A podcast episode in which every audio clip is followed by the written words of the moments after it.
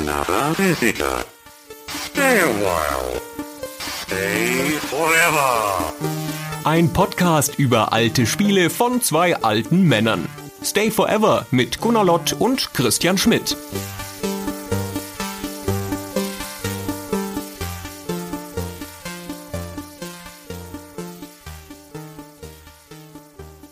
Herzlich willkommen zu dieser gemütlichen Plauschrunde. Zu meiner Linken sitzt der unvergleichliche Gunnar Lott.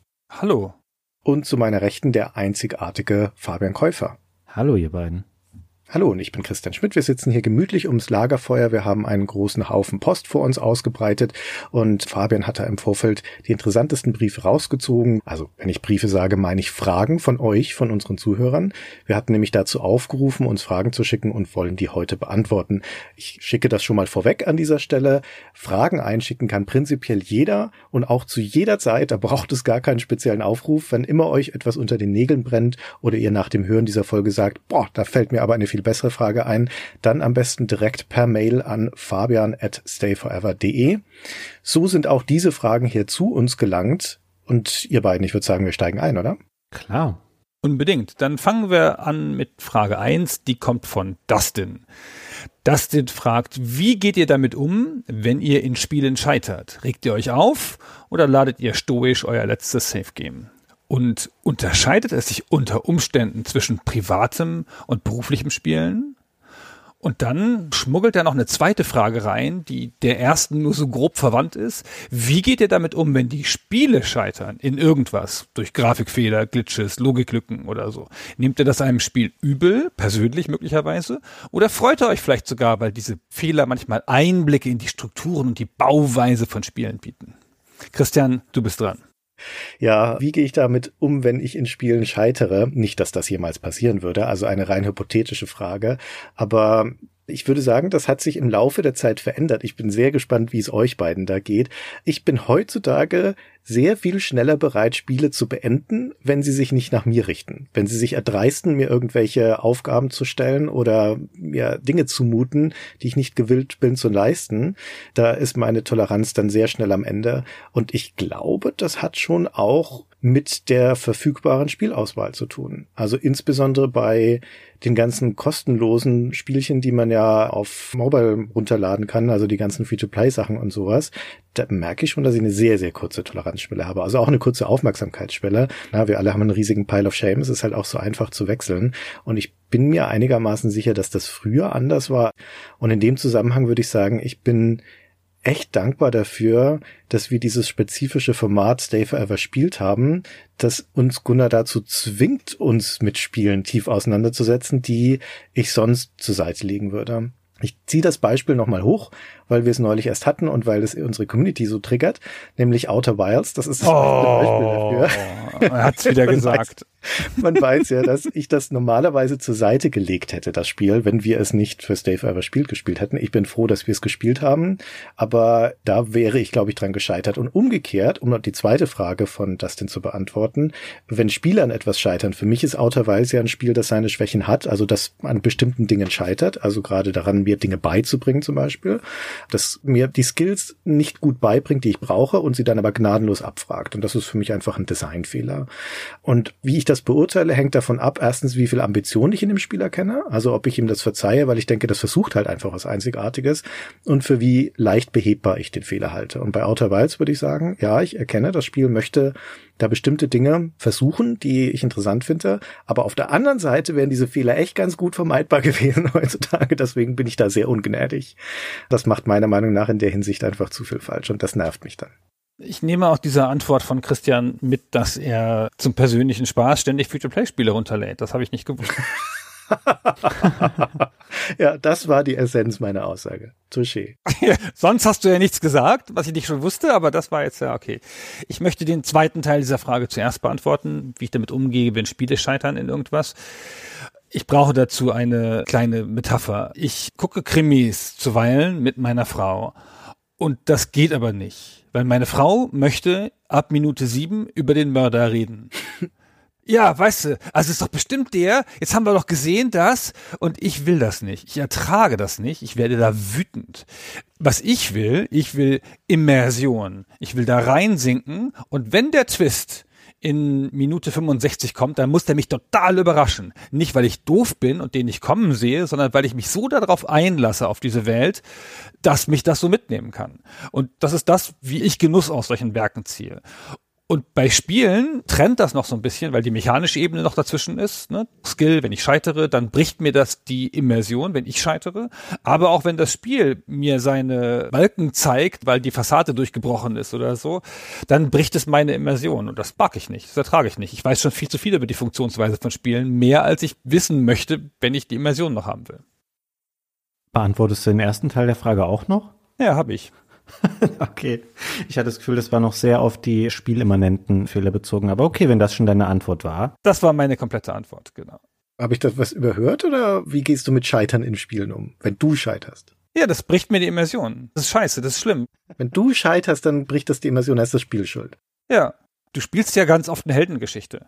Du spielst ja ganz oft die Geschichte von Gordon Freeman, der 20 Stunden durch so einen Untergrundkomplex läuft und eigentlich ja nicht stirbt es gibt ja eine ideale Erzählung, in der er nicht gestorben ist. Aber ich, ich bin ja die ganze Zeit gestorben, ich doof. Ja, und jedes einzelne Mal, wenn ich sterbe, zerstört das ja diese Geschichte. Da muss ich sozusagen in meinem Kopf diese Geschichte wieder resetten und so tun, als wäre ich nie gestorben. Mich macht das irre. Verstehe. Interessante Antwort auf jeden Fall. Eine ganz andere Richtung, als in die ich gedacht habe. Ich musste ein bisschen differenzieren tatsächlich zwischen privatem Spielen und zwischen Arbeitsspielen. Wenn es um private Spiele geht, da ist es eher so meinem Naturell entsprechend. Da würde ich eher stoisch neu laden. Ich habe einen relativ großen Vorrat an Geduld und Verständnis, den ich Spielen entgegenbringen kann. Wenn das bei anderen Menschen so ist wie so eine handelsübliche Chips-Tüte, dann ist das bei mir im Volumen eher so wie diese Chips-Tonnen, die es früher in den 80ern gab, falls ihr die noch kennt. Aber wenn diese Dose irgendwann voll ist, dann kippt es aber auch schlagartig um und dann ist meine Motivation sofort weg und ich habe mich schon häufiger dabei ertappt. Mir sind ja diverse Souls-like-Spiele eingefallen, dass ich dann einfach sofort irgendwie Menü der Konsole aufrufe, Spiel beende, Spiel deinstalliere und dann ist das für mich auch abgehakt, bis das nächste Spiel dieser Art kommt, an dem ich mir dann wieder die Finger leider verbrenne. Aber in der Regel habe ich ein relativ großes Verständnis und versuche sowas auch gerne mal wieder. Wenn es um Arbeitsspielen geht, da muss ich dann sogar nochmal differenzieren zwischen Stay Forever und Arbeit, die ich zum Beispiel für Rocket Beans mache. Bei Stay Forever ist es so, dass ich mich dann eigentlich da durchbeiße. Klar, wir haben eine regelmäßige Frequenz, in der wir Folgen veröffentlichen, aber wir sind in der Regel nicht festgelegt auf einen ganz bestimmten Tag. Wenn ich jetzt mal sagen würde, nicht, dass der Fall schon vorgekommen wäre, hey Gunnar oder hey Christian, ich hänge da noch im ersten Drittel, wir müssen das noch mal ein paar Tage schieben, dann wäre das kein Weltuntergang. Nichtsdestotrotz, es hätte ein paar Spiele gegeben, wie zum Beispiel das Shinobi, wo ich vielleicht privat gesagt hätte, nein, das ist mir doch ein bisschen zu frustrierend, aber das spiele ich dann durch. Wenn es um Arbeit für Rocket Beans geht, da ist es natürlich immer schwieriger, weil du willst ja Embargos oder Deadlines treffen und da ist schon oft dann Druck im Spiel und Scheitern nervt mich tatsächlich dann richtig, weil es immer schwieriger wird, dann da noch zu Rande zu kommen. Ihr kennt das ja sicherlich auch noch von euren Zeiten als Magazinredakteure, wo das ähnlich war.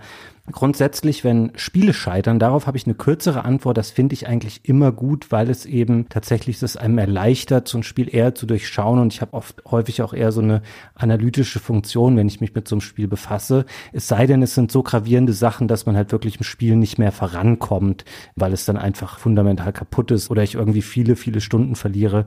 Dann nervt es mich. Aber ansonsten bin ich da auch relativ verständnisvoll, wenn ein Spiel mal ein Fehlerchen hat. Und hat sich eure Toleranz gegenüber dem Scheitern verändert im Laufe der Jahre? Ich glaube, es ist mit dem Alter intoleranter geworden.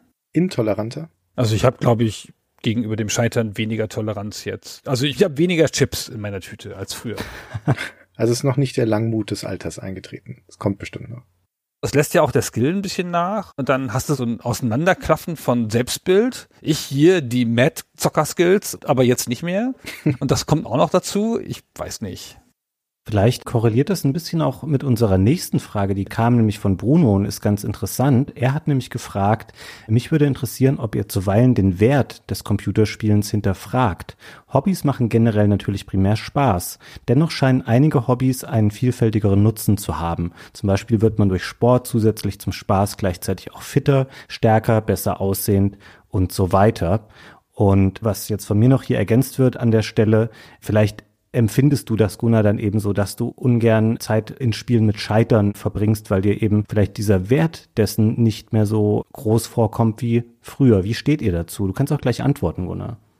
Vielleicht, vielleicht, schwer zu sagen. Also erstmal möchte ich sagen, dass ich ja auch Sport mache und zu meinem persönlichen Spaß auch Essays über die Meinungsbildung in autoritären Systemen lese. Und da werde ich ja wohl auch mal abschalten dürfen, ja, in so einem Spiel oder so. Das heißt, ich konsumiere insgesamt viel Stories, Serien, Bücher und auch Spiele und schäme mich nicht dafür oder lege das nicht auf eine Nutzwertwaage oder so. Das macht mir nichts. Und solange ich eine Story erlebt habe, auch wenn sie vielleicht mal ein bisschen flach ist oder so, bin ich mit meiner Zeit zufrieden. So habe ich die Zeit okay eingesetzt, finde ich. Was ich manchmal habe, ist, wenn so ein Spiel rein mechanisch ist und man eigentlich im Wesentlichen gegen Zahlen kämpft und Systeme, dass ich da so ein Gefühl von Zeitverschwendung habe. Mhm. Also nicht, wenn ich dann Emergent Gameplay habe, also wenn sich das Spiel sozusagen durch mich verändert und da Zufallselemente drin sind, dass ich mir meine eigene Story im Kopf machen kann, dann nicht. Das ist okay. Aber manchmal gibt es ja so Spiele, die ziehen dich so durch, durch so eine Kette von Aufgaben. Ich hatte mal so einen Moment, wo ich aus so einer vierstündigen Heroes of Might and Magic 3 Partie aufgewacht bin, so mitten im Spielen. Und mein ganzer Körper war steif und kalt, weil ich nur so ganz kleine Bewegungen gemacht habe mit der Maushand und ich wusste nicht, was passiert ist in den letzten drei Stunden. Ich habe halt sicherlich irgendwas erobert. Aber halt ein Kampf nach dem anderen, alles irgendwie gleich. Da dachte ich, okay, das ist Zeitverschwendung. So funktioniert es nicht für mich. Ich muss schon irgendwie wissen, was ich erlebt habe magst bestimmt auch richtig gerne Open-World-Spiele, wo man so 80 Stunden lang so eine Karte der immer gleichen Aufgaben abarbeitet. ja, das ist das Schlimmste, was es gibt, ja. Ja, genau, Grind. Ich jag auch keine Achievements oder so. Das Ah, das wird später heute noch Thema werden. Für mich ist es so, ich habe darüber lange nachgedacht, weil ich mich auch so ein bisschen ertappt gefühlt habe irgendwie. Und das Sportbeispiel, das hier von Bruno gewählt wurde, das ist natürlich stark. Und ich erkenne mich auch darin wieder, wenn ich jetzt mal wirklich lange auf der Couch gesessen habe, keine Ahnung, weil ich am Wochenende irgendwas spielen musste oder wollte, dann denkt man auch so, jetzt mal wieder rausgehen oder sich mal ein bisschen bewegen und so.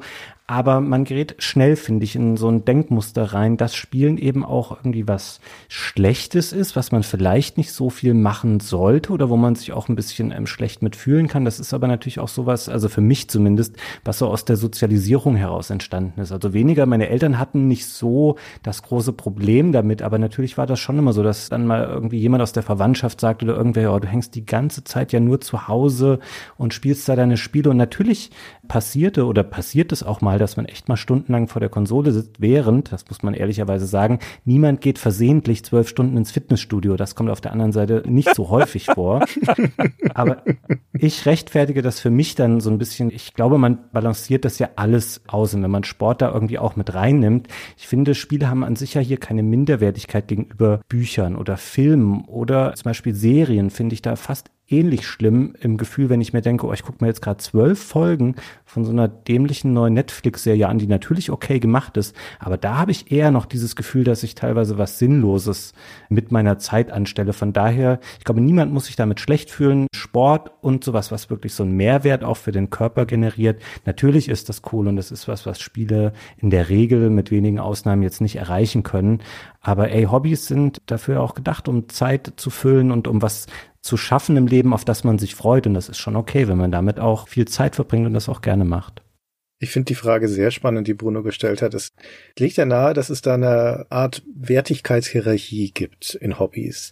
Und wenn man ehrlich ist, glaube ich, ist das ja auch so, dass jeder von uns unterschiedliche Einschätzungen zu unterschiedlichen Hobbys hat und manche für höherwertiger hält und für geringerwertig.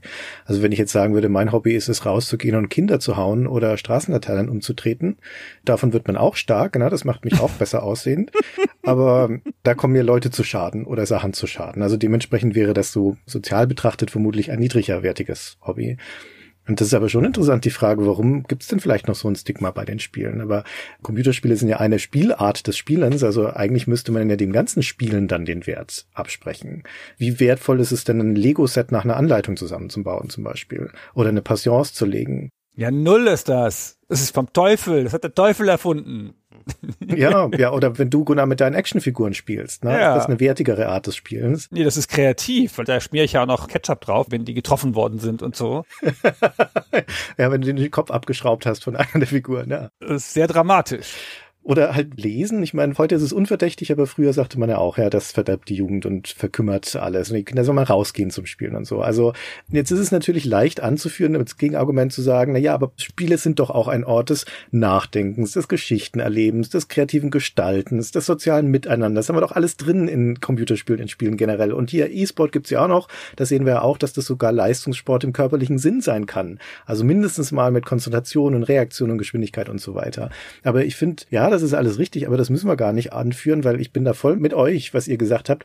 Im Spielen liegt schon ein Wert an sich und sei es nur der Wert des Entspannens. Was heißt nur? Ne? Also es ist ganz wichtig, finde ich, für unsere mentale Gesundheit, dass wir auch entspannen können. Menschen brauchen Ausgleich und Spiele sind halt primär erstmal, vor allem Computerspiele, ein Raum der Selbstwirksamkeit, des Erfolgerlebens. Es kommt ja nicht von ungefähr, dass die Spaß machen und dass man sich so gerne mit ihnen beschäftigt. Und selbst in der vermeintlichen Monotonie, selbst im Grind, der ja auch zweckgebunden ist, kannst du trotzdem noch Erfolg Erfolgserlebnisse haben.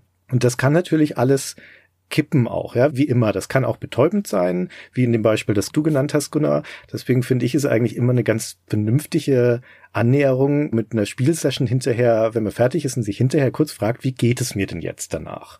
Und wenn ich mich danach schlecht fühle, wenn ich jetzt das Gefühl habe, ich habe jetzt echt Zeit verplempert, ich habe jetzt echt Teil meines Lebens verschwendet, das kriege ich nicht mehr zurück, dann kann man sich auch fragen, okay, muss ich da vielleicht mein Verhalten anpassen? Aber in den allermeisten Fällen würde ich denken, gehen wir aus so einer Spielsitzung raus und fühlen uns gut. Und dann ist das völlig in Ordnung. Ich finde, wir haben so eine Nutzbarmachung des Hobbys erlebt in den letzten Jahren. Also auch weil so viel möglich ist. Du kannst easy ja noch eine Sprache lernen. Ja, früher musstest du halt irgendwo hingehen und heute gibt es halt eine App dafür. Du kannst dir easy Gärtnern beibringen mit YouTube-Videos. Du kannst dir easy dein Geschichtswissen aufbessern mit unfassbar vielen YouTube-Videos. Ich habe immer das Gefühl, ich müsste in meiner Freizeit, wenn ich schon was mache, noch was lernen. Einfach weil es möglich ist. Und ich finde diesen zweckfreien Raum, der halt gar nicht dafür genutzt ist, auf eine Verwertbarkeit hin in irgendeiner Form, den brauchst schon. Ich glaube, sonst wirst du irre. Ja, es gibt diese Selbstoptimierungserwartung heutzutage in unserer modernen Gesellschaft. Und das ist zu einer gewissen Grad ist das Indoktrination, glaube ich, auch einer kapitalistischen Gesellschaft. Vielleicht ist es sogar anarchistisch zu sagen, nein, ich darf meine Zeit auch einfach mal verschwenden. Das ist völlig in Ordnung. Es ist meine Zeit. Ja. Ja, sehe ich genauso. Sehr gut. Dann kommen wir zur nächsten Frage. Die stammt von Dominik. Und Dominik fragt, Gab es schon Spiele, die euch die Tür zu einem Genre geöffnet haben, das ihr vorher kategorisch abgelehnt habt? Und wenn ja, welche waren das? Ich kann hier mal anfangen. Ich muss zu meiner Schande gestehen, es gibt durchaus, glaube ich, eine Menge Genres, wo ich Spiele ausprobiert habe, aber die Tür mir nicht geöffnet haben, sondern sie eher noch vernagelt haben, nachhaltig.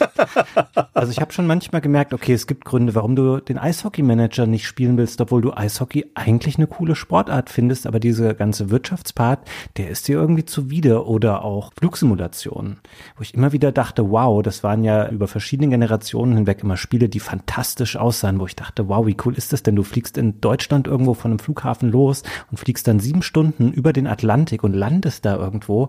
Dann habe ich das ein paar Mal ausprobiert und das ist ja das langweiligste, was ich mir irgendwie vorstellen kann da zu sitzen und zu versuchen, so ein Flugzeug zu fliegen und es dann wieder zu landen. Es ballert niemand, es passiert nichts. Furchtbar. Aber es gibt auch Positivbeispiele, die sind ähnlich peinlich stellenweise gelagert, zumindest das erste. Bei mir war es nämlich so, dass mich erst das Spiel der Cells zu diesem ganzen Roguelite, Schrägstrich Roguelike, also Light und Like Genre gebracht hat. Das ist ein Spiel von 2017, von dem ich dachte, es sei so ein typisches Metroidvania 2D-Spiel wo man so mit Pixelgrafik durch 2D-Dungeons läuft und Monster umbringt und am Ende gibt es Bossgegner. Und dann habe ich das irgendwann mal installiert und habe gedacht, hä, wieso bin ich denn so schnell tot? Und was habe ich denn hier für einen Bug? Es geht ja jetzt wieder von vorne los. Ich falle ja wieder aus diesem Schacht oben runter in diese Gefängniszelle rein. Das kann doch nicht sein. Da hat er nicht gespeichert oder so. Aber nein, das ist Teil des Spielkonzepts. Und dann laufe ich da wieder durch und merke, hm, das ist ja gar nicht mehr das gleiche Level, sondern das ist ja alles neu und zufällig generiert. Und ich habe dieses Spiel dann, glaube ich, in einem Nachmittag probiert und habe gedacht, ne, das ist ja komplett der Flop, obwohl die Leute hier bei Steam alle schreiben, das sei ja total cool. Und dann habe ich es nochmal angefangen und dann hat es irgendwann Klick gemacht und ich habe verstanden, warum Leute diese Spiele spielen, wo man immer, ich will nicht sagen das Gleiche, aber was in der gleichen Art, was variiert wird, immer und immer wieder trainiert und darin besser wird Und dann, was ja diese Light-Spiele auszeichnet, dass man zumindest bestimmte Plateaus erreicht oder Dinge, die einem bleiben, dass man nicht immer wieder ganz von vorne beginnt, sondern sich nach und nach dann dieses Spiel erschließen kann über die Plateaus. Und ich habe da sehr, sehr viel Zeit dann reingesteckt. Und das ist ja ein Genre, was ständig in allen möglichen Spielarten mittlerweile ausprobiert wird. Also Kollege hat auch viel immer dieses FTL gespielt, was ja so ein Space Rogue Spiel ist und finde das total nachvollziehbar. Ich habe da nicht immer Lust drauf, weil manchmal will ich auch einfach durch ein lineares Spiel so durchgesteppt werden und nicht daran arbeiten, immer und immer wieder den gleichen Abschnitt zu trainieren. Aber ich bin da total verständnisvoll mittlerweile, warum so viele Leute das mögen. Und das andere, was mir noch eingefallen ist, ist weit weniger spektakulär. Ich habe damals, als ich mal einen Mega Drive ausgeliehen hatte, zu Beginn der 90er, das Spiel Shining Force mir auch ausgeliehen. Das haben wir schon mal besprochen bei Stay Forever und wer das gehört hat, der weiß, diese rundenbasierten Fantasy-Strategiespiele, das ist auf jeden Fall auch mein Ding und darin habe ich mich echt verliebt, weil ich kannte rundenbasierte Kämpfe eh schon aus den Final Fantasies und ähnlichen Spielen und hier nochmal quasi vom Rollenspiel in die Strategiespielschiene rübergepackt. Das hat mir sehr viel Spaß gemacht, hier Aufstellungen zu üben, zu gucken, okay, wie gehe ich in dieser Schlacht am besten vor. Es sah zudem noch super cool aus aus. Und das hat mich auf jeden Fall dann auch vorbereitet auf spätere Spiele wie Final Fantasy Tactics oder Advance Wars, Fire Emblem, was wir auch schon mal besprochen haben in der Podcast-Folge. Das war was, wo ich auch sagen würde, hier hat es sich gelohnt, mal die Tür aufzumachen und reinzugucken. Sehr gut, dann knüpfe ich da gleich mal an. ich würde erstmal auch das unterschreiben, was du am Anfang gesagt hast, Fabian. Viele Spiele erweisen sich oder viele Genres erweisen sich beim Reinspielen als tatsächlich so schrecklich, wie man sich das vorgestellt hatte. Ich bin zu einem Genre relativ spät gekommen, von dem ich nie eine hohe Meinung hatte, nämlich dem JRPG. Ich bin ja aufgewachsen mit Rollenspielen, großer Fan von Rollenspielen, aber eben von westlichen Rollenspielen. Und ich hatte in meiner Jugend auch immer Berührung mit Mega Drive und SNES e und hätte da genügend Gelegenheit gehabt, schon mit JRPGs in Kontakt zu kommen. Also mit einem Fantasy Fantasy Star auf Mega Drive oder mit einem Final Fantasy oder Chrono Trigger oder Breath of Fire auf dem SNES. Habe ich aber nie, fand ich doof. Und das JRPG kam erst in mein Leben mit Final Fantasy VII, als das den Sprung auf den PC geschafft hat, 1998. Und das fand ich schon toll. Und der Doppelschlag war dann quasi 2002. Das war dann schon noch ein paar Jahre dazwischen, aber da kam Grandia 2 dann auch für den PC. Das fand ich auch ganz toll. In dieser Phase habe ich dann auch viele von den alten JRPGs nachgeholt tatsächlich. Also das hat mir dann dieses Genre nahegebracht, das ich vorher nicht so richtig toll fand. Das wäre mein Beispiel gibt ja oft ein Spiel, das ein Genre öffnet. Also FTL hat mir die Roguelites geöffnet, zum Beispiel. Ich stand den Roguelites vorher schon freundlich gegenüber, ich wusste es nur noch nicht. ich wusste noch nicht, dass es mein Lieblingsgenre werden würde. Was ich lange krass abgelehnt habe oder überhaupt nicht gespielt habe, sind Visual Novels. Oh. Und dann bin ich zu den Visual Novels gekommen, wie die junge Frau zum Kinde, nämlich über Doki Doki Literature Cup, was ja eine Art Parodie ist von der Virtual Novel, also was ja eigentlich so ein genrebrechendes Spiel ist, also dass auch das Konzept Spiel bricht, aber dass halt die ersten zwei Stunden eine Virtual Novel ist. Und ich habe mit großem Genuss diese ersten zwei Stunden gespielt, bis das Spiel dann sich in seine Einzelteile aufgelöst hat, was es ja auch vorgehabt hat die ganze Zeit. Das war erstaunlich cool und danach habe ich dann paar gespielt. So, es hat jetzt auch nicht ewig angehalten, diese neu entdeckte Liebe für dieses Genre, aber es war schon ganz cool. Hab dann noch Heartful Boyfriend gespielt und solche Sachen. Und manchmal ist es so, dass man in ein Genre nicht reinkommt. Das waren bei mir die Walking Simulators. Das ist ja ein bisschen ein Kampfbegriff, ne? Also jedenfalls diese Spiele, die so rein über die Landschaft und die Sachen da drin erzählen und gar keine lineare Erzählung haben. Und da habe ich Dear Esther versucht, weil es alle so super fanden und es ging überhaupt nicht. Dann habe ich Gone Home versucht, das alle so super fanden, konnte ich überhaupt nicht spielen. Die Esther ist toll und Gone Home ist meh. Ah, okay. Ja, ich kannte mit beiden gleichermaßen nichts anfangen. Aber dann gab es einen leicht veränderten Dreh in anderen Spielen auf dieses Konzept, nämlich mit What Remains of Edith Finch, was deutlich linearere Erfahrung ist und auch einfach mehr Erzählung hat. Ja, das fand ich dann richtig super. Das ist überhaupt eines der besten Spiele der letzten fünf Jahre. Und Firewatch, das ja so eine Art Hörspiel mit ein bisschen Interaktion ist, hat mir das auch geöffnet. Und dann war ich insgesamt offener und habe dann auch noch mal andere Spiele nachgespielt. Everybody's Gone to the Rupture und sowas. Also jetzt würde ich sagen, das ist ein Genre, das ganz gut in meinem Genre-Repertoire ist. So. Muss ich noch die Esther spielen etwa? Nee, ne? Das war doch scheiße. Es dauert ja nur eine halbe Stunde, das zu spielen. Also doch, das gibt's auch auf dem iPad inzwischen. Das ist vor allem ein bildhübsches Spiel, auch heute noch. Würde ich schon empfehlen. Das ist nur Minuten durchgehalten. Na, okay. Alles gut. Dann kommen wir zur nächsten Frage. Das ist die Frage 4 von Steffen. Und der sagt, er spielt seit Jahrzehnten wahnsinnig gerne Konsole, Arcade und PC.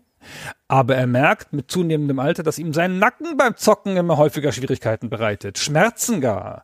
Und nun sind ja Christian und Gunnar in einem gehobenen Alter. What the fuck?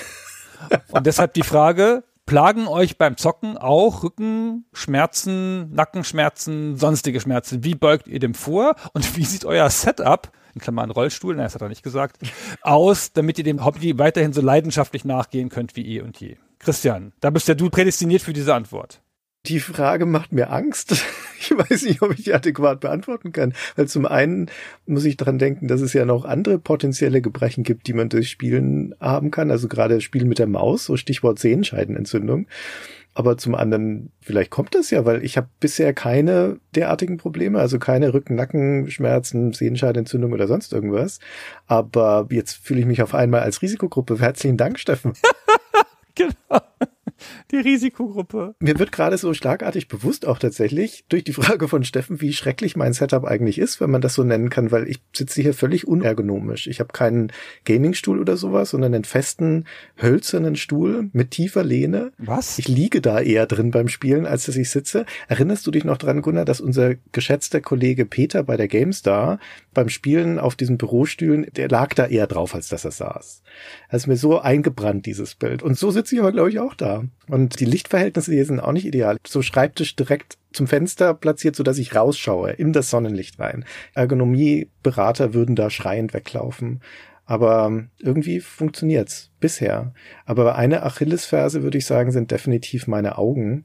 Ich weiß nicht, ob das generell mit Spielen oder Bildschirmarbeit zu tun hat, aber ich habe schon seit Jugendzeiten, also es kam sicher nicht vom Spielen, weil schon seit Kinderzeiten habe ich schlechte Augenkurzsichtigkeit.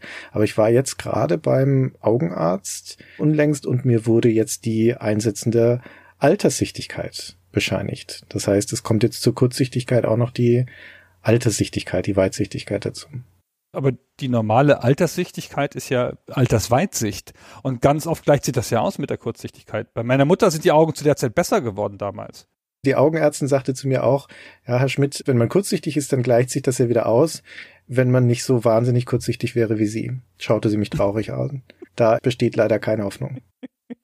oh nein, du Armer. Also bisher habe ich in der Nähe gut gesehen und in der Ferne schlecht. Jetzt sehe ich sowohl in der Nähe als auch in der Ferne schlecht hervorragend. Also ich brauche halt jetzt eine Gleitsichtbrille beziehungsweise Gleitsicht-Kontaktlinsen. Ich schiebe es nicht auf die Spiele, es ist einfach nur das Alter. So, wie schaut's bei euch aus? Wo sind die Zipperlein? Ich kann das überhaupt nicht nachvollziehen. A, habe ich, finde ich, ziemlich ergonomisches Setup und einen super bequemen Stuhl und habe auch gar keine Beschwerden dieser Art. Im Gegenteil, wenn ich mich zu viel bewege beim Sport, dann habe ich Schmerzen. Und ich habe aber sowas, ich kann eh nicht sitzen. Ich kann nicht still sitzen. Das habe ich schon mein ganzes Leben lang. Außer wenn du Heroes of Might Magic spielst. Ja, und genau, da sieht man auch, wie unnatürlich das für mich war. Also, wenn meine Frau sich abends aufs Sofa legt, dann kommt die Katze, legt sich auf ihre Beine und schläft ein. Und dann verharren die beiden Stunden wie ein Gemälde. Also die Katze wird auch nicht gestört, ja, kein Haar wird der Katze bewegt und so. Und dann liegen die da halt stundenlang. Und ich stehe alle fünf Minuten auf. Ich muss die Lage wechseln, ich muss mich bewegen, ich kann das nicht, ich kann nicht sitzen. So, und ich glaube, dass mich das davor schützt, ja, vor solchen Versteifungen im Nacken, weil ich da halt wirklich nicht so lange in so einer Situation bleibe. Also mir geht's gut. Ich hab nix. Das freut mich zu hören. Fabian, wie ist es um dich bestellt? Gunnar hatte schon was Gutes angesprochen gerade, nämlich, dass er nicht so lange da auf der Couch verweilen kann in so einer Lümmelposition. Ich bin ja jemand, ich spiele ja gerne auf der Couch am Fernseher Konsolenspiele bin jetzt gerade so ein bisschen hin und her gerissen. Wir sind ja vor kurzem umgezogen und es räumlich ein bisschen beengt jetzt gerade hier und jetzt mussten wir die große Couch beim Umzug verkaufen und dann haben wir uns sowas gekauft, von dem wir dachten, es sähe wahnsinnig schick aus, nämlich so eine eher retroesk aussehendes, schlankes Sitzmöbel für zwei Leute. Nachdem es geliefert wurde, haben wir festgestellt, es ist eigentlich nicht wirklich eine Couch, es ist eher so eine mit Stoff überzogene Sitzbank. Oh. Und es ist richtig weird, da drauf vor dem Fernseher zu sitzen. Du hältst es kaum aus, weil das schafft es, dass es gleichzeitig extrem unbequem ist. Aber du sinkst auch sehr ein auf diesem dünnen Polster, was da drauf ist. Und ich glaube, das wird jetzt binnen kürzester Zeit meinen jungen Körper ruinieren beim Spielen. Ich hatte ja nie irgendwas, außer dass mir vielleicht mal, weiß ich nicht, beim Spielen irgendwie der Milchzahn rausgefallen ist letztes Jahr oder so. Gab es da keine Probleme bisher. Ich glaube, man müsste darauf achten, vielleicht müsste ich es machen wie ihr, dass ich mir eher mal so einen gescheiten Stuhl noch hole, also zumindest so wie Gunnar das hat anklingen lassen und dann mal mehr im Sitzen am Schreibtisch mal was spielen oder so. Ich glaube, dieses Couchspielen, das ist ungesund, aber es ist nicht so, dass ich da schon wahnsinnig drauf achten würde. Hab aber auch das Problem, was du hast, Christian, mit der Kurzsichtigkeit, führe das aber jetzt nicht unbedingt aufs Spielen zurück und merke auch, ich kann nicht mehr so gut am Bildschirm lesen. Ich habe mir sogar jetzt schon mal so Gleitsichtkontaktlinsen bestellt. Ich werde berichten, wie sie sind, dann können wir uns da austauschen zu. Oh ja, sehr gute Idee. Dann lass uns mal Erfahrungsaustausch betreiben. ah, die Herren, die alten Herren. Und ich möchte noch hinzufügen, dass ich einen sehr hochwertigen Stuhl habe. Er ist nur nicht gut zum Sitzen geeignet. Das ist mehr so ein Kunstobjekt. Okay, aber es ist ein Stuhl. Ich habe noch eine Frage mitgebracht, die stammt von unserem Hörer Björn. Björn fragt, ob wir beim Spielen irgendwelche Marotten hätten. Zum Beispiel, wenn wir ein Spiel anfangen, dann bringen wir es auch zu Ende. Wir wollen Achievements unbedingt haben. Oder wir spielen nur Magier, auch wenn es 17 verschiedene Klassen gibt. Oder unser Hauptcharakter heißt immer Heinz oder sowas in der Art. Gibt's da bei euch was? Ich würde sagen, wir starten hier mal wieder bei Gunnar. Ich habe ja das schon auch in verschiedenen Podcasts schon erzählt, dass es mir körperlich unangenehm ist, wenn das Spiel unlogisch wird oder mein Charakter dazu gezwungen wird, Sachen zu machen, die unlogisch sind. Und hin und wieder bin ich lange Wege gegangen, um das auszugleichen. Und habe dann meinen Charakter Sachen machen lassen, die halt vielleicht im Spiel sogar dumm sind oder nicht passend sind oder schwer sind, nur um die innere Logik des Spiels oder die Logik des Spiels, so wie ich sie wahrnehme, zu erhalten. Aber eigentlich bin ich damit durch. eigentlich bin ich jetzt mittlerweile sehr pragmatisch. Ich will durchkommen durch das Spiel. Ich habe nicht ewig Zeit, zack, zack, zack. Und ich höre auch auf, wenn ich keine Lust mehr habe. Ich habe, glaube ich, keine typischen Marotten mehr jetzt. Hm, okay. Ich habe für mich mal darüber nachgedacht, ich konnte so zwei Sachen finden. Tatsächlich eins davon hat Björn auch in seinen Beispielen schon genannt, ist mir auch ein bisschen unangenehm. Ich hatte so eine schlimme Achievement-Sucht, als die Xbox 360 rauskam und im Kollegenkreis und Kolleginnenkreis war das sehr ausgeprägt damals möglichst schnell viele Achievements zu sammeln mit der Xbox und dann hat man sich ausgetauscht, was sind da für gute Spiele. Man hat sich irgendeinen Schrott ausgeliehen oder gekauft oder sich schicken lassen. Ihr habt doch alle das blöde King Kong gespielt, oder? Das war ein gutes Spiel zumindest. Das hätte ich auch freiwillig gespielt. Ich habe aber auch Sachen wie Avatar gespielt. Das war so ein Spiel, wo man in sehr, sehr kurzer Zeit 1000 Punkte rausprügeln konnte. Und es hat ein paar Jahre angehalten und heute kommt mir das so bizarr vor, dieser Gedanke, dass ich wirklich Zeit in Spiele investiert habe, auf die ich gar keine Lust hatte oder denen ich gar kein Interesse hatte, nur um dann unten dieses Pop-up zu haben. Ich war da richtig konditioniert drauf, auf dieses, es kommt dieser Jingle und es kommt unten dieses Pop-up und dann steht da 30 Gamerscore freigeschaltet. Ich kann mir das leider echt gar nicht mehr erklären, wie das entstanden ist. Das ist überwunden, was leider heutzutage immer noch so ist. Ich muss immer Inventare in Spielen sortieren, wenn es welche gibt. Sehr schön. Ja, das müssen wir auch. Das ist normal. Da kann ich dich entlasten. Das machen wir alle. Ja, aber es ist schon eine Marotte, oder? Nein, das ist Pflicht alphabetisch nach Art, nach Seltenheit, nach Verkaufswert, nach irgendwas sortiert sein. Nein, was? Na, das ist natürlich eine Marotte. Wie bitte? Du ordnest das Inventar alphabetisch? Naja, in manchen Spielen mache ich das schon. Dann findet man es halt am schnellsten. Wenn du ein Spiel lange noch spielst, weißt du, wie die Sachen irgendwann heißen und dann weißt du so am ehesten, wo im Inventar du das findest. Also generell, da können wir jetzt auch über Spiele hinausgehen. Was? Das ist ja wohl das Irrste, was ich je gehört habe. Das ist ja total dysfunktional. Ich habe erst heute mit einer Kollegin von Rocket Beans geschrieben, ob sie mal in einem Dokument, was wir für eine Sendung vorbereiten, da stehen 30 Spiele drin, die in einem Jahr erschienen sind. Und ich habe mich nicht getraut, das war ein relativ komplexes Dokument, das so umzusortieren. Ich wollte, dass diese Spielenamen da drin alphabetisch sind, weil ich mich zwei Tage lang massiv darüber geärgert habe, dass dem nicht so war. Ich finde alphabetische Sortierung sehr wichtig tatsächlich im Leben und auch in Spielen. Und schlimmer wird's noch, wenn Spiele gar keine Automatismen dafür anbieten, sowas zu sortieren. Resident Evil ist ein gutes Beispiel. Ich muss immer diese Kisten umsortieren und da dürfen keine Lücken sein und Sachen müssen am besten auch gleich ausgerichtet sein, dass die Schrotflinte nicht auf dem Kopf steht und die Pistole nicht. Ja, ihr lacht darüber. Das ist ein ernstes Problem. Das hat ja was Zwanghaftes, so wie du das schilderst. das ist ja der Hammer. Es gibt ein paar Let's Plays auch zu Resident Evil, die relativ beliebt sind, die ich mit Kollegen gemacht habe. Das ist so eine Art Running Gag tatsächlich. Aber ihr lacht darüber. Das ist so eine Art von Kontrollverlust, ich kann das schon im echten Leben nicht abhaben. Das muss schon alles seine Ordnung haben. So ein Inventar muss aufgeräumt sein. Das kann ich gut nachvollziehen. aber vielleicht nicht zu dem Grad, in den du da gerade geschildert hast. okay. Ja, ich hatte lange Zeit so eine Spielejournalisten-Marotte. Als ich bei der Gamestar aufgehört habe 2011, habe ich mehrere Jahre lang trotzdem noch neben dem Spielen Fraps mitlaufen lassen, also diese Aufnahmesoftware, und habe während des Spielens Screenshots gemacht, obwohl ich sie für nichts mehr verwendet habe ne, wie einem das Bein amputiert wird, aber man hat noch Phantomschmerzen, so war das auch in diesem Fall. Das waren noch Phantom-Screenshots, die ich da gemacht habe. Einfach weil es so drin war. Und eine Sache, die ich hoffe, viele nachvollziehen können, ist das Sicherheits-Quicksave, das Sicherheitsspeichern. Also die Maxime ist lieber einmal zu viel gespeichert als einmal zu wenig. Ich bin sehr anfällig auch für Safe-Scumming, also das auszunutzen, vor schwierigen Stellen zu speichern oder mich durchzuspeichern durch schwierige Stellen. ich weiß nicht, ob das schon als Marotte durchgeht, aber das ist auf jeden Fall was, was ich auch gerne mache. Und weil Björn die Benennung des Hauptcharakters erwähnt hat, also mein Hauptcharakter, wenn man ihn benennen kann, heißt immer langweiligerweise Chris. Außer wenn ich ein Gruppenspiel habe, also ein Partyrollenspiel zum Beispiel, wo du eine ganze Schar von Begleitern hast und die benennen kannst, dann ist da immer ein weiblicher Charakter dabei bei mir, den ich Sarah nenne meistens die Magierin.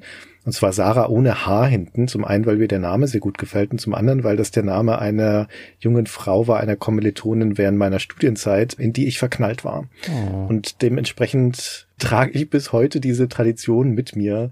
Wenn ich da eine Magierin oder sowas benennen kann, dann heißt sie Sarah. Oh, Sarah, wenn du das hier hörst.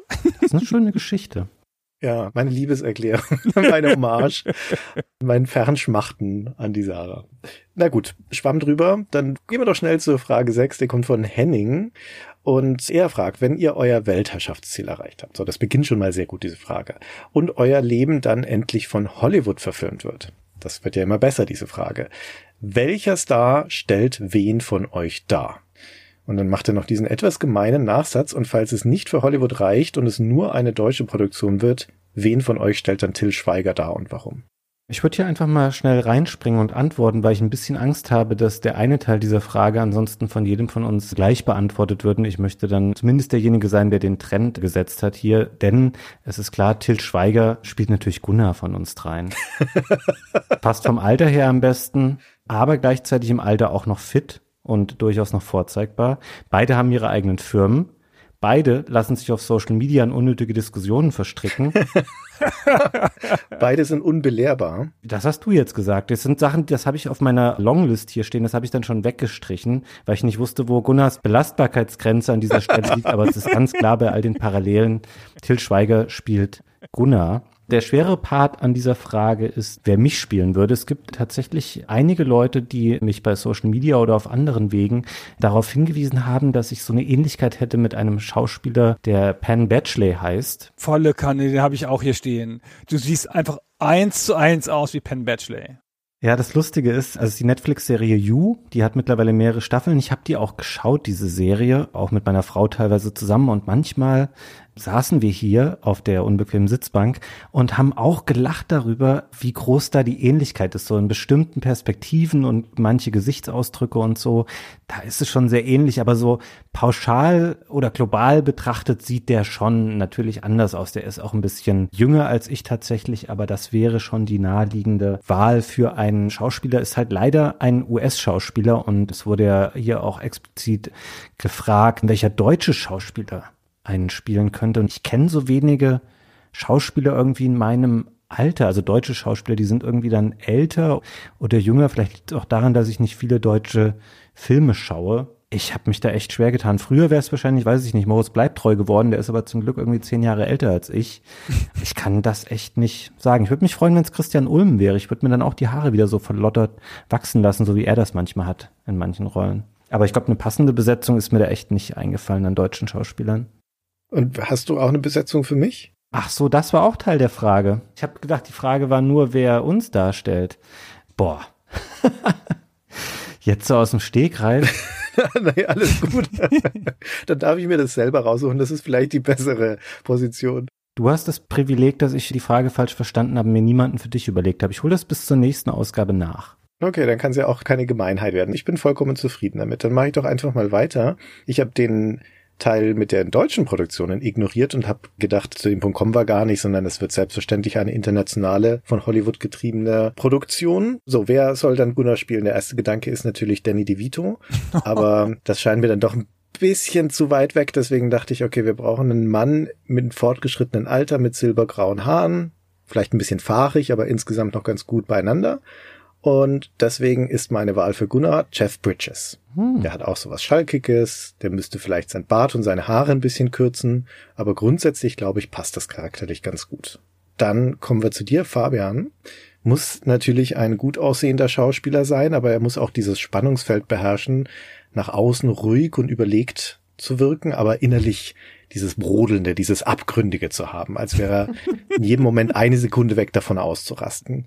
Und deswegen dachte ich zuerst an Christian Bale. Oh. Aber ich glaube, der ist inzwischen ein bisschen zu alt. Wenn das jetzt der Christian Bale aus den American Psycho Zeiten wäre oder der Batman, dann wäre das besser. Und außerdem muss der Schauspieler ja nachweislich Baseball Caps tragen können. Und deswegen habe ich mich dann entschieden für Chris Hemsworth. Vor allen Dingen auch deswegen, weil dem nimmt man ab, dass er Konsolenspieler ist. Weiß nicht, wie es euch geht, aber ich kann mir den nicht am PC vorstellen.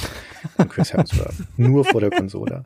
Also das passt. Das sind aber sehr schmeichelhafte Picks jetzt für mich, Christian. Jetzt tut's mir umso mehr leid, dass ich für dich niemanden rausgesucht hatte. naja, aber ich habe ja für mich selbst aussuchen dürfen in dem Fall. Und das müsste also jemand sein, der blonde Haare hat und der dieses verschmitzte, dieses Schlitzohrige hat. Die perfekte Wahl wäre natürlich Terence Hill, aber halt da auch wieder nur der junge Terence Hill. Wobei, jetzt wo ich so drüber nachdenke, Gunnar, dann wärst du ja Bud Spencer. Das wäre doch eigentlich unsere Combo, ne? Das wär's doch. Also zweite Wahl wäre dann vielleicht so jemand wie Owen Wilson, aber dann dachte ich mir, betrachtest es doch mal andersherum die Frage, für welchen Schauspieler da draußen wäre es denn die größte Herausforderung, mich zu spielen? Für wen wäre das so die Krone des eigenen Schaffens? Na, wer könnte damit nochmal sein ganzes Können zeigen? Einer der großen Charakterdarsteller unserer Zeit. Und dann dachte ich, okay, dann ist es Leonardo DiCaprio. Wenn er jetzt nicht seinen Oscar schon bekommen hätte, das wäre die garantierte Oscar-Rolle dann geworden. Ich finde da total nachvollziehbare Kandidaten dabei. Ja, finde ich auch. Ich habe Danny DeVito auch schon angerufen, er hat schon zugesagt. sehr, sehr, sehr. Ihr seid alle doof. Ey. Also nach Ähnlichkeiten sind meine Sachen schon genannt worden. Das ist ja echt ein bisschen lustig. Also ich finde, Fabian ist Penn Batchley und Christian ist Owen Wilson. Das ist genau das, was ich auch gesagt hätte. Ich hatte zuerst gedacht, der Christian sieht ein bisschen aus wie der junge Mickey Rourke, nur mit blonden Haaren. Aber wenn man Mickey Rourke googelt, dann sieht man ja gar kein Bild mehr von ihm, wo er nicht aussieht wie ein Blumenkohl. Das ist ein bisschen komisch jetzt. Ich weiß auch nicht, was mit dem passiert ist in der Zwischenzeit. Also da habe ich jetzt kein objektives Bild mehr zu. Was mich angeht, bin mit Till Schweiger völlig okay, ja. Danny DeVito ist ein bisschen off, finde ich, aber naja. Wer ein bisschen so aussieht wie ich, wenn ich die entsprechende Frisur habe, ist Anderson Cooper, der CNN-Journalist so ein strenger, weißhaariger, asketischer, schlanker Mann. Aber ich will ja nicht von jemandem gespielt werden, der mir ähnlich sieht. Ja, ich will von jemandem gespielt werden, der mich idealisiert. Und das kann natürlich nur Keanu Reeves sein. Müsste sich vielleicht die Haare färben, aber grundsätzlich, ja. Ja, ja, ja. Komischerweise sieht Anderson Cooper auch zu 99 Prozent aus wie Tim Cook von Apple. Nein, das stimmt nicht. Hat dir das auch schon mal jemand gesagt, dass du aussiehst wie Tim? Nein. Doch, google die mal. Anderson Cooper und Tim Cook sehen sich total ähnlich. Überhaupt nicht. So, wir machen alle eine kurze Google-Pause. Der Anderson Cooper sieht aus wie so ein Aristokrat und der Tim Cook sieht echt original aus wie so ein Buchhalter. Ja, aber das ist doch genau das Spannungsfeld, in dem du dich bewegst, Gunnar. Ja, das ist auch wieder wahr. Sehr schön. Lass uns mal zur nächsten Frage gehen. Die nächste Frage kommt von Michael und der schreibt, Computerspiele wecken gerne Emotionen, rühren uns Spieler mit schweren Entscheidungen und deren Konsequenzen. So weit, so bekannt. Aber haben es Computerspiele auch schon geschafft, euch zum Lachen zu bringen? Und wenn ja, welche? Und ich meine kein leichtes Schmunzeln oder leicht verstärktes Luftausstoßen aus der Nase, sondern ein hörbares Gelächter. Christian, bitte.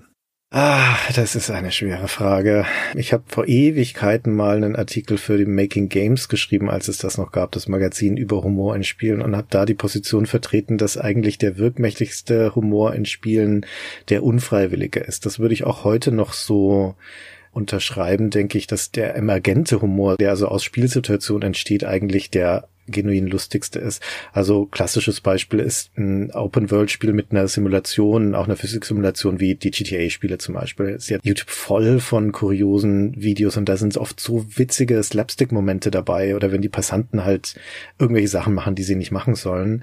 Oder ein klassisches Beispiel, das wir auch bei Stay Forever schon hatten, ist eine Partie Worms zum Beispiel. Das Spiel ist ja dafür gebaut, dass da abstruse Dinge passieren und die können dann auch wirklich witzig sein und Schadenfreude, gerade so sozialer Humor, ne? wenn du mit anderen zusammenspielst und hast da Schadenfreude, das ist schon starker Humor. Und wenn ich jetzt sagen sollte, Spiele, die wirklich witzig sein wollen, also wo geschriebener Humor drin vorkommt, dann würde ich denken, zum einen eine ziemlich klassische Wahl wären die beiden Portal-Spiele.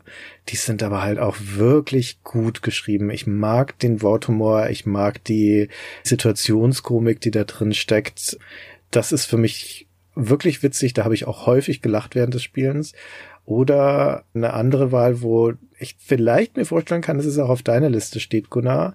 Ein Spiel, das ich super witzig fand von vorne bis hinten, als ich es damals gespielt habe, ist Kingdom of Loathing. Oh ja, genau, meine Nummer eins hier bei dieser Frage.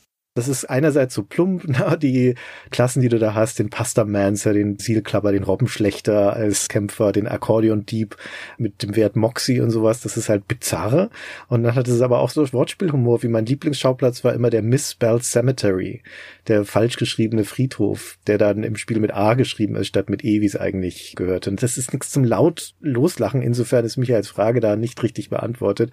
Aber das ist halt durchgehend echt witzig, das Spiel. Also das wären so meine Sachen, die mir einfallen. Ja, das ist bei mir auch so. Ich bin gar kein ganz großer Freund von diesen unfreiwilligen Humorsachen das passiert mir auch nicht so oft. Und wenn, dann ärgert's mich bloß, dass dann der Charakter wieder irgendwie hängen geblieben ist und dann falle ich aus meiner Immersion raus. Ne? Ist ja klar, habe ich ja vorhin schon erzählt und deswegen stört mich das eher. Also ich bin schon ein Fan von gut geschriebenen Spielen, die in sich lustig sind. Und das Beste davon ist Kingdom of Loathing oder die spätere Version West of Loathing. Die sind beide sehr lustig. Ich kann mich beömmeln über den Humor, über die Witze in den Texten und so. Das ist echt ganz cool. Und was nicht so richtig nur lustig ist, aber auch schon ganz schön lustig in sich, ist Stanley Parable.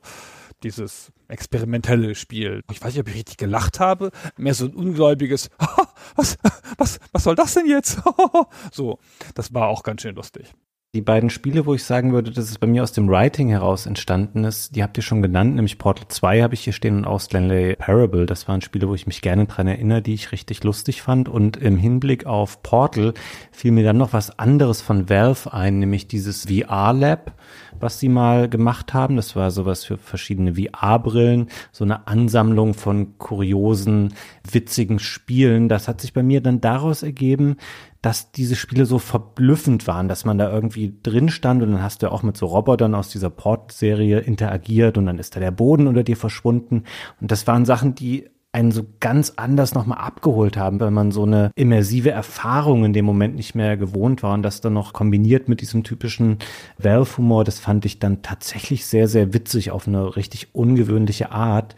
Und sonst sind es bei mir aber eher Spiele, die so richtig so ein Gefühl der Freude und der Unbeschwertheit vermitteln, also so eine richtige Happiness, sowas zum Beispiel wie das Parappa the Rapper, was wir mal bei Superstay Forever besprochen haben, wo dieser kleine rappende Hund so super schräge Geschichten während der Songs erlebt oder auch WarioWare, das ist so eine Spielereihe von Nintendo, wo immer wirklich so nur sekundenlange Mikrospielchen aneinandergereiht werden, die so Sachen sind wie richte den Finger so aus, damit er in das Nasenloch flutscht oder balanciere einen Besen auf der Hand oder spiel irgendwelche alten Nintendo-Klassiker in drei Sekunden nach. Sowas, was dir in ganz schneller Folge so staccato-artig was Absurdes präsentiert. Das finde ich auch witzig. Ich würde mir tatsächlich auch mehr wünschen, dass sich wirklich aus geschriebenen Geschichten heraus sowas ergeben würde. Also klar, es gibt eine Menge Spiele, auch früher, die das versucht haben, die sind dann teilweise nicht so gut gealtert. Aber was, wo ich dann richtig laut lachen würde, das muss dann schon einfach sehr, sehr gut sein. Und dafür gibt's nicht so viele Beispiele. Zumindest nicht, die jetzt mich angesprochen hätten oder meinen Humor. Was jetzt in unserer Aufzählung überhaupt nicht vorkam, waren die ganzen klassischen Comedy-Adventures. Ist halt überwiegend Worthumor, ne, was in denen vorkommt und Worthumor ist jetzt selten so zum lauten Rauslachen geeignet. Aber ich hätte jetzt voll Lust, nochmal Sam Max zu spielen, weil meine Erinnerung hat das auch viel Slapstick-Humor und war das ein wirklich witziges Spiel. Ich erinnere mich auch gerade, Gunnar, dass als wir Discworld gespielt haben in der Staffel, ist ja auch ein witziges Spiel und hat auch Slapstick-Szenen und da waren auch einige dabei, wo ich wirklich laut lachen musste. Das war schon wirklich lustig. Und Sam Max ist auch lustig. Also ich meine, wenn er da die Bombe aus dem Fenster wirft und dann hoffentlich ist niemand gestorben, also niemand, den wir kennen. Das war schon lustig. Allein das Intro finde ich immer noch hervorragend. Gleich wirst du brutzeln wie eine grobe Bratwurst, da kann ich mich jedes Mal wegschmeißen, wenn ich das höre. Ja, okay. Also es gibt schon ein paar Spiele, wo das funktioniert, finde ich. Wisst ihr, was auch mal lustig ist? Umzüge. ja, ja, natürlich. Da hat man auch mal viel zu lachen. Und damit gehen wir weiter zur Frage Nummer 8 von Matthias. Er hat nämlich die persönliche Frage uns gestellt. Im Rahmen der Spielindustrie und Verlage sind Ortswechsel nicht zu umgehen. Wie seid ihr in euren jungen Jahren mit dem Umzug persönlich in eine neue Stadt umgegangen? Ist euch das leicht gefallen oder war es eher eine Notwendigkeit? Und hat das Ganze, also so ein Umzug in eine neue Stadt, euren Charakter beeinflusst? Schwierige Frage, das mit dem Charakter, das weiß ich nicht. Ich bin niemand so, der so leicht verwurzelt irgendwann habe ich es mal ausgerechnet und ich glaube, bis ich 30 war, habe ich in 25 Wohnungen gelebt oder so. Mit Elternumzügen und eigenen Umzügen und WG-Wechsel und so. Und ich habe, glaube ich, noch nie länger als sechs oder sieben Jahre, wenn überhaupt, fünf vielleicht sogar nur, an einem Ort in einer Wohnung oder einem Haus gewohnt. Das heißt, ich bin irgendwie oft umgezogen und das hat immer irgendwie dazugehört. Und ich brauche dann immer ein paar Jahre, bis ich mich so arrangiere. Jetzt mit einer neuen Wohnung nicht so sehr, aber mit einer neuen Stadt. Ich weiß noch genau, als ich damals nach München gezogen bin, habe ich drei Jahre gebraucht, bis ich aufgehört habe, die Leute zu verachten, die da wohnen, weil sie Bayern sind und mich dann meiner norddeutschen Abgrenzungsidentität so ein bisschen entledigt habe und dann ich weiß es noch, wie heute im Herbst in einem Biergarten meinen Frieden mit München gemacht habe. Im Biergarten, der demokratische Ort, wo München ganz bei sich ist, da habe ich gedacht, ist doch ganz schön hier. Ist doch ganz schön hier, es geht schon. In Karlsruhe hat es auch ein bisschen gedauert, ehrlich gesagt. Ich habe gerade das Bild vor Augen, das ist die Endszene von unserem Film. Die Kamera zoomt raus, bunte Blätter fallen von den Bäumen, Gunnar nippt versöhnlich an seinem Weißbier und dann laufen die Credits. Aber könnt ihr euch Till Schweiger in so einem Biergarten vorstellen?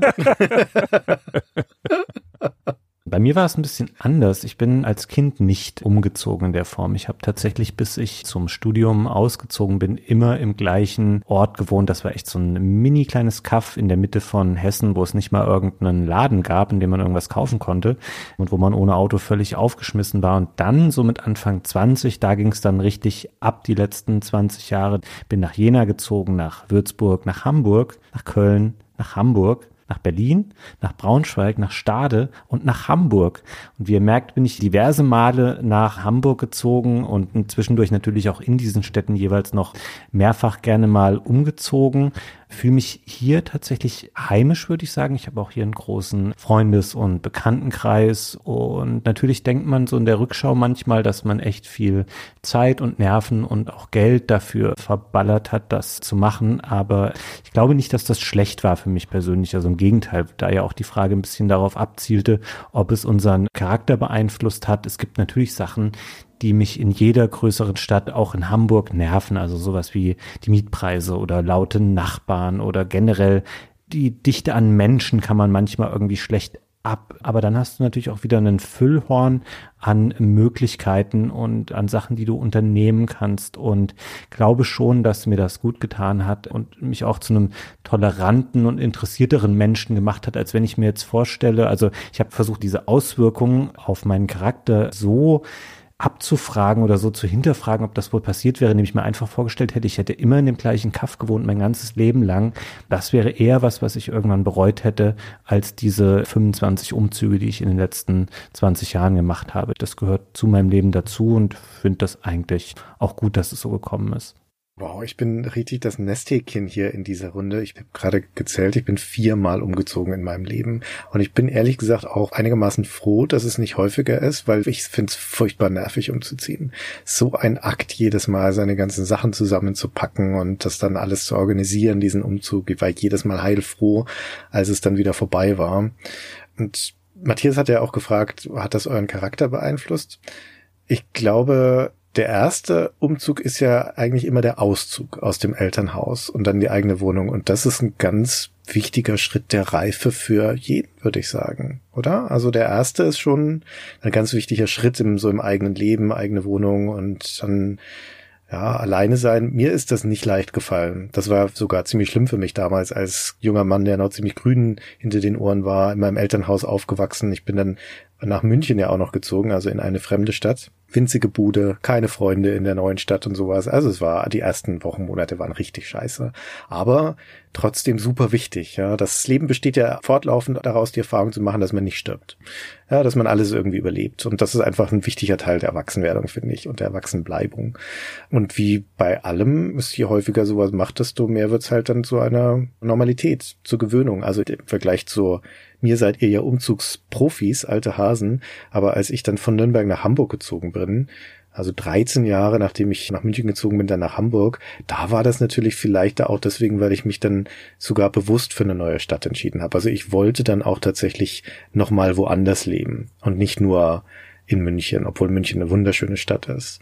Aber das war dann ne, mit selbst entschieden und eine schöne Wohnung gesucht und dann da hochgezogen. Das war dann völlig angenehm. Du bist in München, innerhalb von München nicht umgezogen. Doch, ich bin in München einmal umgezogen.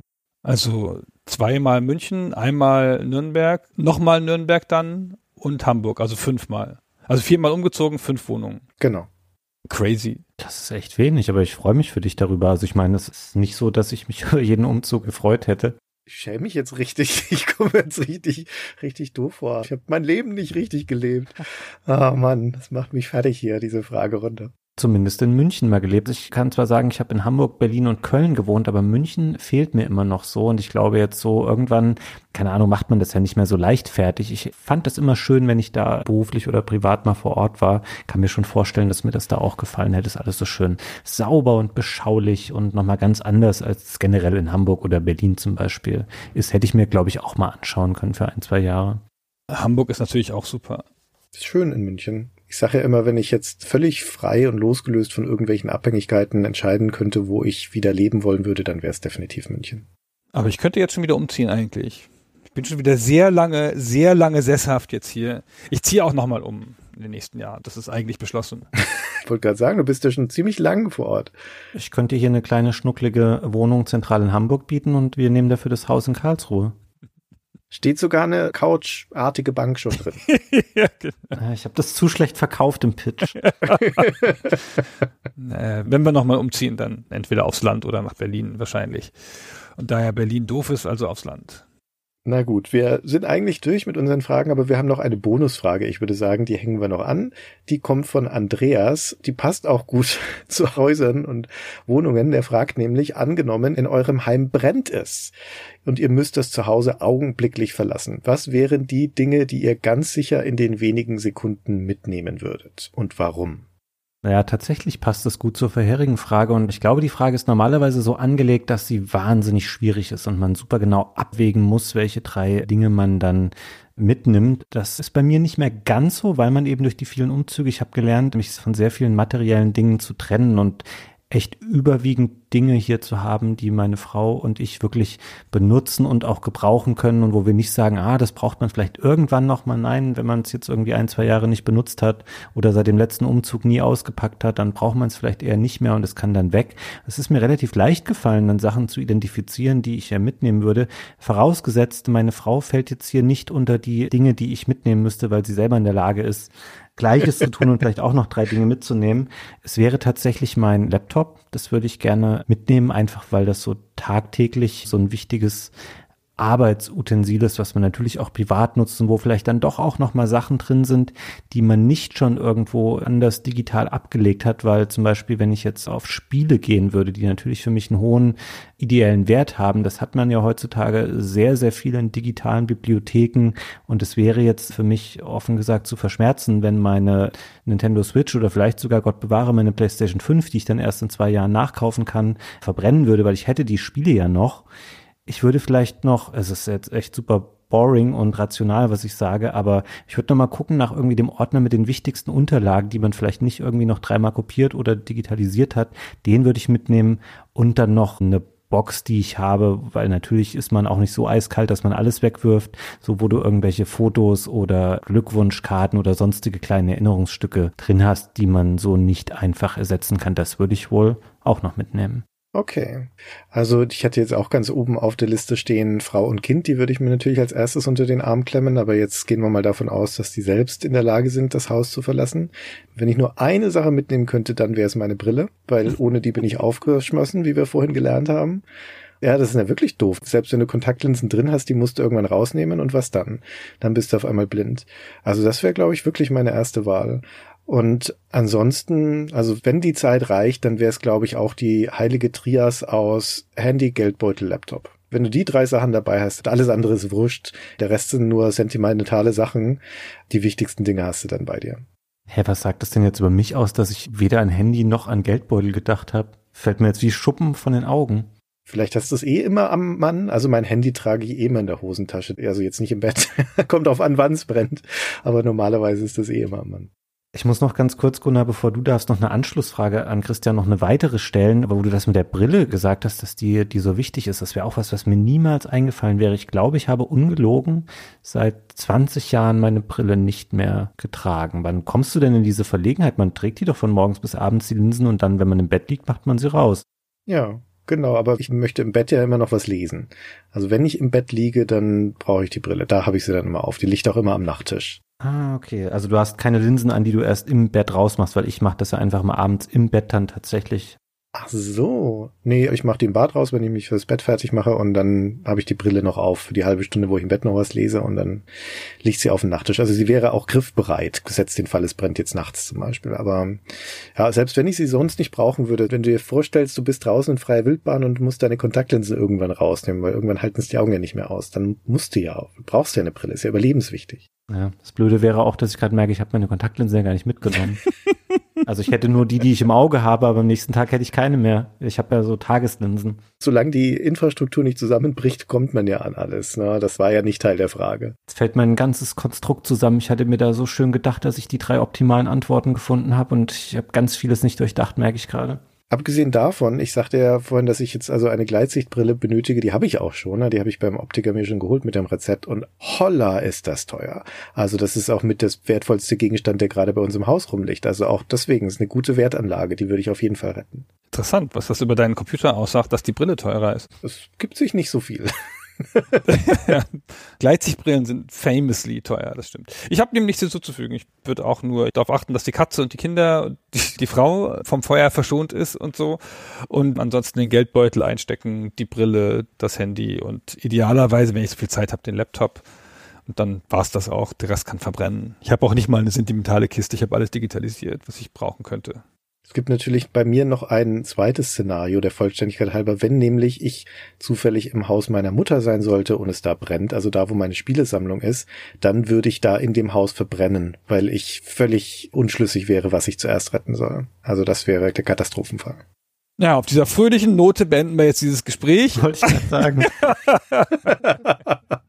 Die Szene kommt auch in unserem Film vor. Ja, genau. Genau, ich sitze im Biergarten und dabei verbrennst du in Nürnberg. Und Fabian zieht um. Und Fabian zieht um. Und ich sortiere noch das Inventar am Ende. ja, genau. Ohne Brille mit zusammengekniffenen Augen. Wunderbar. Ja, dann haben wir alle Fragen abschließend behandelt für heute. Vielen Dank fürs Zuhören und herzlichen Dank nochmal an unsere neuen Fragesteller. Wie gesagt, ihr könnt auch dazu gehören, wenn ihr jetzt Inspiration gefunden habt für eine Frage oder euch zufällig in den nächsten Tagen, Wochen, Monaten ein Gedanke kommen sollte. Einfach eine Mail an fabian at stayforever.de. Das kommt dann bei Fabian an. Der kuratiert, sortiert und dann hören wir eure Frage vielleicht in der nächsten ausgefragt Folge. Bei der E-Mail übrigens wundert euch nicht, wenn ich euch da nicht gleich drauf antworte. Ich lese sie natürlich eher so sporadisch, um mal zu gucken, was ist da an Fragen reingekommen. Ihr könnt euch aber sicher sein, jede Mail und jede Frage wird irgendwann von mir gelesen werden. Ich benutze es nur weniger als normales Kommunikationsmittel. Ihr könnt ansonsten auch, wenn ihr mal eine ganz dringende Frage habt, auf die ihr schneller eine Antwort braucht, auch bei Twitter oder im Discord mich anschreiben und dann wird das auch gesehen. Aber ihr könnt euch sicher sein, bei all den Mails, die kommen an die Adresse, auch die finden irgendwann ihre Aufmerksamkeit. Sehr gut, dann wünschen wir euch noch einen wunderbaren Tag. Vielen Dank an euch beide und bis zur nächsten Folge. Tschüss.